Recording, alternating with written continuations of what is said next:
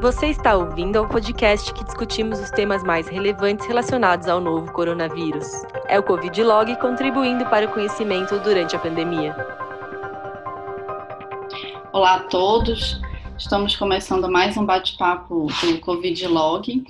Hoje eu estou aqui com o doutor, sou Juliana Dallagnol e hoje eu estou aqui com o doutor Ricardo Helman, que é doutor em ciências pela Faculdade de Medicina da Santa Casa de São Paulo, médico hematologista do Hospital Israelita Albert Einstein e da Beneficência Portuguesa de São Paulo. É, doutor Ricardo, uma das, das suas especialidades é os pacientes com hemoglobinopatias. Queria que o senhor falasse um pouquinho nesse contexto da pandemia se você leu alguma, o que, que, é, que as evidências têm mostrado com relação ao manejo dos pacientes com crise álgica falciforme, se o vírus pode predispor a essa crise, o que, que tem sido descrito na literatura? Oi, Juliana, bom dia, obrigado pelo convite. Bom, é, essa infecção pelo Covid-19 é muito nova, né? A gente não tem nenhuma grande evidência científica.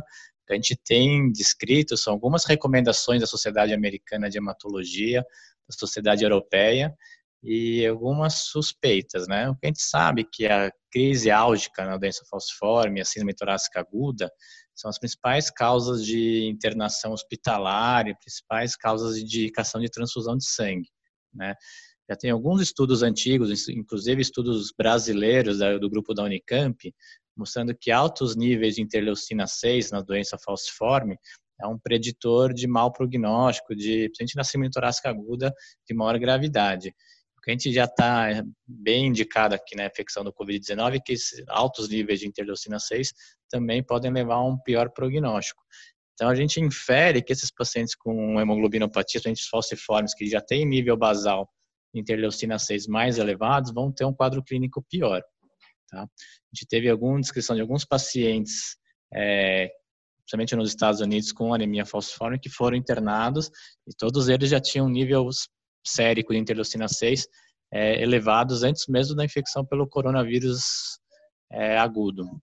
É, o que a gente sabe que na crise vasoclusiva, na síndrome torácica aguda, a indicação absoluta é de transfusão. Né? A gente tem que é, diminuir a hemoglobina S, aumentar a hemoglobina fetal para melhorar a hipoxemia não tem nenhum guideline ainda é, na infecção por Covid se a gente tem que deixar um nível de hemoglobina S menor, o que a gente sabe é que tem que manter as mesmas condutas que a gente já faz para síndrome torácica aguda normal, é, fazer a tomografia, né, para tentar, através do infiltrado, diferenciar se é uma síndrome torácica aguda pura ou se tem uma infecção associada com coronavírus, mas ainda é muito difícil. Então, na suspeita, sempre tratar como síndrome torácica aguda, que tem uma alta mortalidade, e transfundir esse paciente para tentar diminuir o máximo que a gente conseguir a hemoglobina S. O que o guideline da S preconiza é uma transfusão simples, tá? É, eles não estão recomendando nenhuma transfusão agora automatizada para diminuir o risco de infecção da, dos profissionais de saúde. Então, a gente, o que tem sido recomendado são transfusões simples mesmo. Perfeito, acho que foi claro. Acho que é importante também frisar essa questão é, de, dos profissionais de saúde, né? Porque o que a gente puder minimizar de risco é fundamental nesse momento. Tem saído muita coisa na literatura com relação ao papel da anticoagulação nos pacientes com Covid, o aumento da chance de embolia pulmonar. Você acha válido nesse contexto anticoagular esses pacientes com hemoglobinopatias que têm suspeita de estarem afetados pela Covid-19? A recomendação, por enquanto, é seguir o mesmo guideline para a anticoagulação dos pacientes que é, né, sem hemoglobinopatias. Né? A gente não, não é preconizado é, anticoagular pleno, paciente com anemia falciforme ou talassêmico, a não ser que ele tenha uma indicação de anticoagular pela infecção. O que a ESTA está recomendando, o que a Sociedade Europeia está recomendando, todos aqueles pacientes com hemoglobinopatias com indicação de internação hospitalar, é, anticoagulação profilática com enoxaparina ou fundaparinux, e se ele tiver indicação de anticoagulação plena pela infecção pelo coronavírus, aí seguir com anticoagulação plena. Mas por enquanto não tem nenhuma indicação de, de diferente manejo em relação às hemoglobinopatias. Ótimo. Você falou um pouco sobre a questão do manejo das transfusões nos pacientes que estão em quadros é, de crise, né, que estão internados por algum motivo. Mas e com relação ao manejo das transfusões ambulatoriais? É esse desafio que é o, o, já é um desafio grande você ter que procurar um hemocomponente é, compatível com esses pacientes que já têm um maior histórico de alemonização, em frente ao contexto da pandemia que a gente sabe que os estoques dos bancos de sangue estão sofrendo nesse momento. Quais seriam as suas recomendações, as recomendações internacionais? Então, por enquanto, as recomendações têm sido manter as condutas, né? Aqueles pacientes que estão em programa de transfusão crônica por profilaxia primária, que são aqueles pacientes que tiveram acidente vascular cerebral ou um AIT confirmado, esses pacientes, o risco-benefício de parar a, a, programa de transfusão é muito grande. Então, a recomendação é tentar manter esses pacientes em programa de transfusão crônica e seguindo os protocolos de profilaxia de alemonização, que é manter a transfusão compatível, pelo menos para o sistema RH e KEL.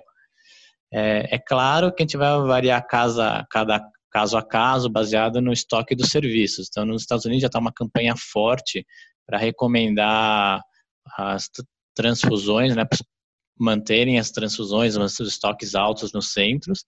A recomendação é tentar separar o local onde os, os indivíduos vão doar sangue, não tentar fazer doações de sangue em locais separados dos hospitais que têm alto atendimento de pacientes com coronavírus, tá?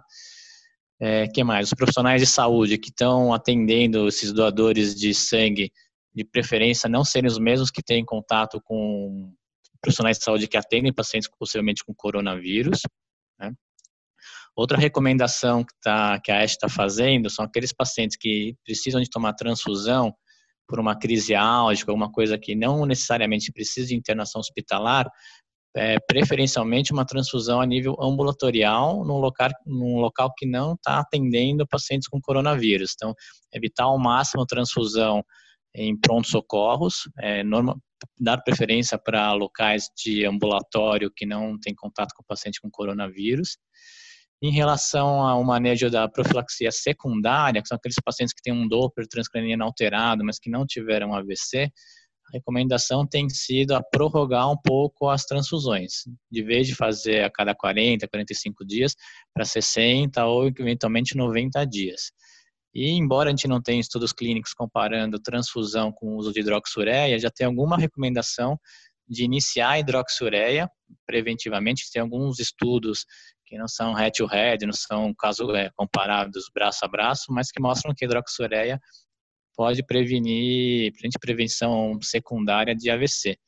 A gente sabe que a hidroxureia leva até seis meses para começar a fazer efeito, mas a gente está pensando que uma pandemia que vai ser duradoura, talvez valha a pena em um, certos pacientes, cada, cada caso, a gente começar a hidroxureia para tentar diminuir é, o uso de transfusões. Ótimo, ficou bem claro. É, eu acho que uma dúvida que é dos pacientes muito comum é esses pacientes têm asplenia funcional, ou às vezes fizeram esplenectomia no passado. Tem algo descrito disso ser um fator de risco para infecção por Covid? Algum cuidado extra nesse contexto? A gente, o pessoal não tem visto essa relação, né? A gente sabe que os falciformes quase todos são asplênicos, né? Não tem mais o baço. Isso tem um maior impacto nas infecções bacterianas, principalmente por germes encapsulados. Mas em relação à infecção pelo coronavírus, ainda não tem nenhum estudo mostrando essa correlação. O que a gente sabe é que aqueles pacientes graves que precisam de internação hospitalar, é interessante eventualmente entrar com antibiótico é, junto com o tratamento para o coronavírus, é, para cobertura para germes encapsulados, para evitar que eles tenham uma co-infecção bacteriana. E a gente falou muito dos pacientes internados, e com relação ao manejo ambulatorial, a gente sabe, aqui na nossa estrutura no Brasil, a gente tende a manter esses pacientes nos serviços de referência, sobretudo em hospitais públicos.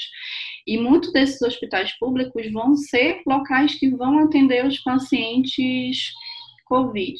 é, como a gente tem, como tem se organizado o sistema público, enfim, os serviços de referência de uma forma que atenda, mantenha o atendimento desses pacientes de forma adequada no contexto da pandemia.